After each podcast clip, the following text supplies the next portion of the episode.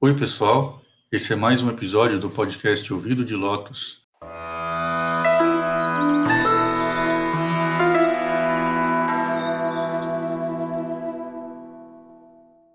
E esse é o nosso encontro semanal para conversar sobre budismo e espiritualidade.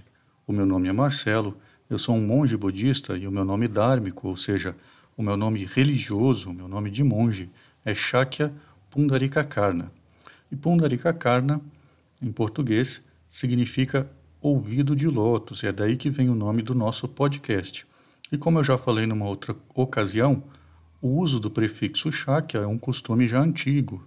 E quando um monge é, usa esse nome Shakya antes do seu nome de monge, ele quer dizer que ele faz parte da família de Buda, que esse monge se tornou um membro do clã Shakya, que era o clã do Buda histórico, que viveu neste mundo há mais de 2500 anos. Ele era chamado de Shakyamuni, o sábio do clã Shakya. E o nosso tema de hoje, ele foi uma sugestão uma sugestão muito legal de um dos nossos amigos lá no Instagram.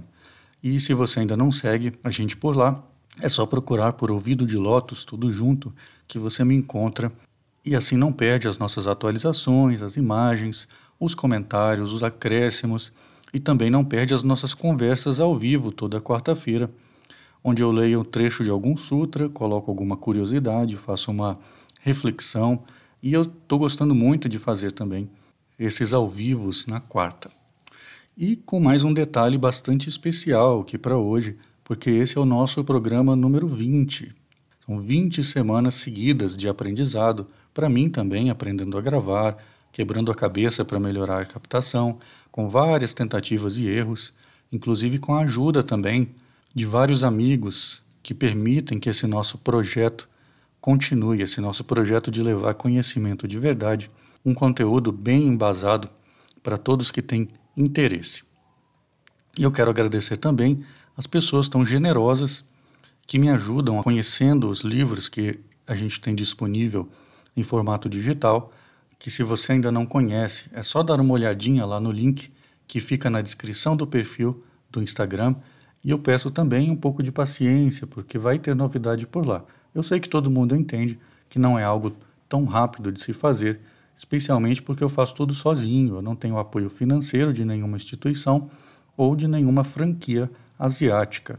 E eu também quero agradecer algumas pessoas que demonstraram é, tanta generosidade, né, que viram algum mérito no, no que eu faço e voluntariamente me ajudaram e me ajudam ainda. Então eu só posso agradecer a todo mundo que me acompanha aqui e que me acompanha no Instagram por a gente ter chegado até aqui juntos nesse vigésimo episódio.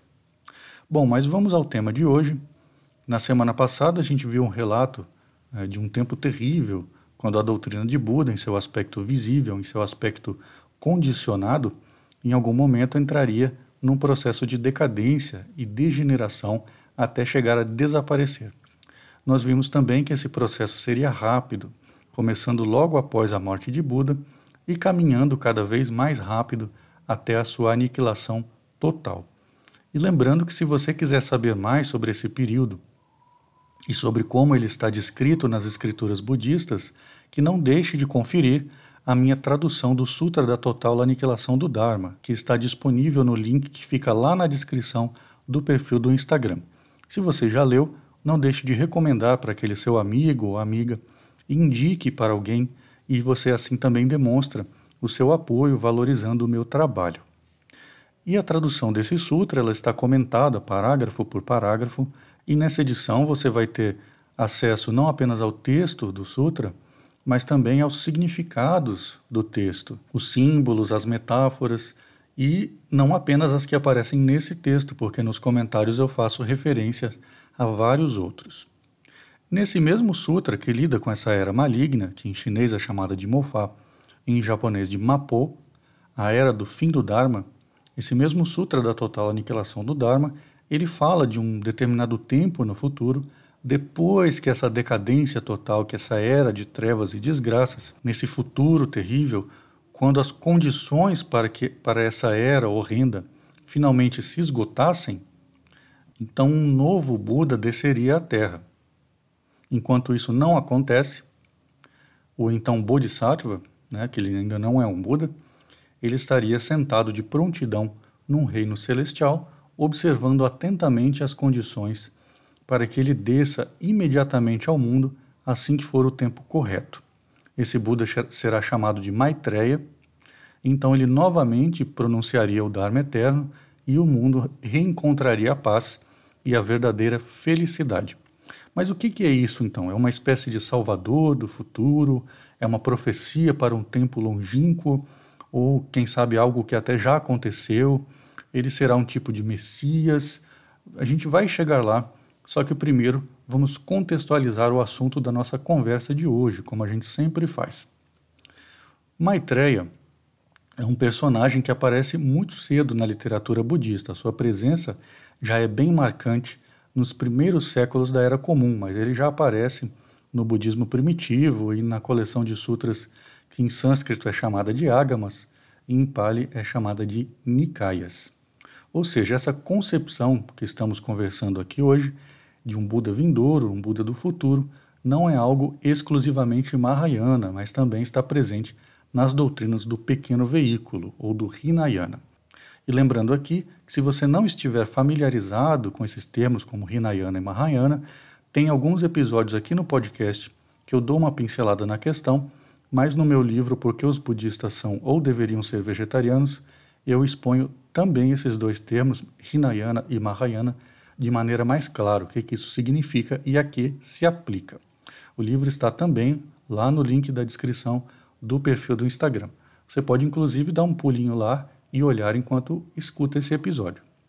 Mas continuando, a gente vê então com isso que a presença desse personagem Maitreya ou daquilo que ele representa não é uma grande novidade, nem é uma invenção tardia. O nome Maitreya pode ser traduzido com o sentido perto ali de o bondoso, o amoroso ou o compassivo, havendo algumas variações desse tipo principalmente na hora em que as escrituras foram traduzidas para o chinês. Mas, etimologicamente falando, Maitreya vem de Maitri, um termo que eu já comentei aqui no podcast quando eu falei do significado da verdadeira amizade para o budismo. Maitri em sânscrito significa bondade, significa boa vontade. Tem a ver com essa ideia de amizade, e mas é importante aqui a gente manter que quando eu falo de amizade aqui é de uma maneira semelhante à filia de Aristóteles, como eu já comentei também nessa mesma ocasião que eu citei. Ou seja, Maitri é essa inclinação ao bem, essa volição do bem voltado ao próximo. Em alguns textos também ele é chamado de adita, ou invencível, né? em português seria o invencível, aquele a quem ninguém pode subjugar. Mas esse termo é usado mais como um título honorífico, é um epíteto podendo aparecer também em vários outros contextos e às vezes não relacionados ao Maitreya. E a veneração ao Maitreya vai também é, encontrar algumas variações dependendo da época e do lugar, mas a ideia central ela permanece focada na tentativa de se encontrar com Maitreya, que ele é descrito como estando nesse momento no reino celestial Tushita, atento e esperando esse momento exato para se manifestar no mundo. E o Sutra do Lótus, ele afirma que aquele que mantém os pensamentos em Maitreya vai renascer no mesmo reino celestial que ele, onde ele se encontra, né? ou estará presente na ocasião em que ele venha a descer e se tornar um Buda. Às vezes também se descreve o resultado dessa prática de contemplar o Buda Maitreya, tendo como resultado a obtenção de uma vida muito longa, longa o suficiente para vê-lo descer à Terra como Buda. E o mesmo Sutra do Lótus ele é também uma das razões é, dessa prática de veneração e contemplação do Buda Maitreya ter se tornado mais popular. Então, como que será essa essa vinda do Buda Maitreya? Os sutras é, descrevem que na ocasião de sua vinda à Terra, de sua descida à Terra, todos os males serão erradicados e os seres terão uma vida que durará 80 mil anos.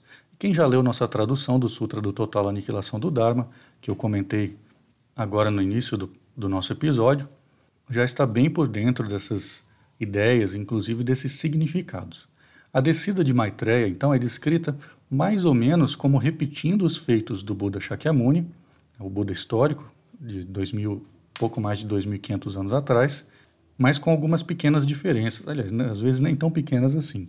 Mas ele tenta é, reproduzir esses feitos do Buda Shakyamuni com algumas variações. Ele vai viver 8 mil anos antes de ter as quatro visões, aquelas visões da velhice, doença, morte e vida ascética, como aconteceu com o príncipe Siddhartha antes dele abandonar sua vida no palácio. E esse período da vida do, do jovem Siddhartha, antes dele se tornar o Buda, eu também conto ele com alguns detalhes bastante interessantes no livro Porque os Budistas São ou Deveriam Ser Vegetarianos. Mas então, no caso, voltando aqui, no caso do Maitreya, ele só abandonará essa vida secular depois de 8 mil anos. E depois desses 8 mil anos, ele só vai precisar de sete dias para atingir a budeidade, o estado de Buda, enquanto o jovem Siddhartha teria levado alguns anos de prática, teria, teria saído de casa jovem, aos 29 anos, mas teria levado alguns anos para atingir esse mesmo estado. O Maitreya, então, depois da sua iluminação, ele irá até a montanha onde foi sepultado o venerável Mahakashapa. Eu não sei se alguém vai lembrar que eu comentei num outro episódio que Mahakashapa foi o primeiro patriarca da linhagem da Boca Dourada, e eu estou devendo também um episódio sobre essa linhagem. Mas Mahakashapa, então, quando Maitreya vai até a montanha onde Mahakashapa está sepultado, o venerável Mahakashapa então revela que ele estava apenas meditando no coração daquela montanha, esperando a ocasião de ofertar ao Maitreya o manto monástico que pertenceu a Shakyamuni. E quando Maitreya toma aquele manto e tenta vesti-lo, ele, o manto de, do Buda Shakyamuni cobre apenas dois dedos da, da, mão de Maitreya. E o povo, quando vê aquilo, quando vê o, o tamanho do manto do Buda Shakyamuni comparado ao Buda Maitreya, se admira pensando o quanto esse Buda do passado, no caso Shakyamuni, o quanto ele era pequeno se comparado ao Maitreya. Obviamente, como sempre, né, tudo isso é simbólico, essas descrições, essas profecias, entre aspas, elas não são recortes de jornal. As escrituras budistas, elas não são livros de histórias, elas não são livros de ciência, mas são textos que estão tentando nos passar uma ideia, uma doutrina, e doutrinas que são muito profundas muito diferente das loucuras atuais, que inclusive usam o nome de Maitreya em contextos muito, mas muito loucos. Assim, Maitreya, a sua veneração, a sua presença no contexto budista, ela não é uma novidade, ela não é uma invenção. Invenção é, é a verdadeira chuva de diarreia, quando vemos ele associado com uma maluquice que dá o um nome de mestres ascensionados, onde ele é um tipo de líder de um esquadrão extraterrestre invisível que manda raios mágicos para salvar a Terra.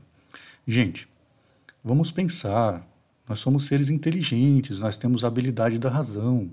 A cabeça não é só uma coisa para carregar chapéu. É óbvio que isso, esse, esse contexto moderno, ele não tem nenhuma ligação com qualquer doutrina legítima e muito menos com o budismo. O Maitreya é um símbolo e a gente não deve se deixar levar por essas infantilidades malucas. E se você achou interessante, quer entender um pouco mais sobre o que significa a descida de Maitreya, no meu estudo e na minha tradução que eu comentei aqui hoje nesse episódio, eu cito essa questão.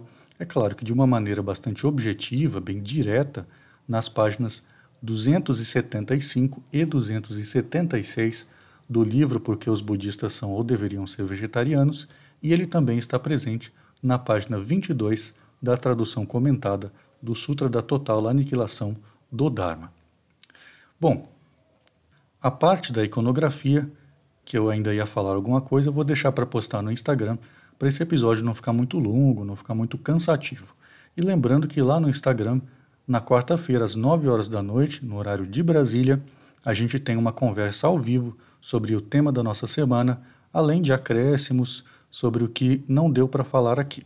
Então, se você ainda não me segue por lá, é só procurar por Ouvido de Lotus, tudo junto, para você não perder nenhuma novidade, porque a nossa conversa ela termina por aqui, mas lá no Instagram ela continua durante a semana inteira. Então, um grande abraço para você e eu te espero aqui no podcast no próximo fim de semana. Tchau!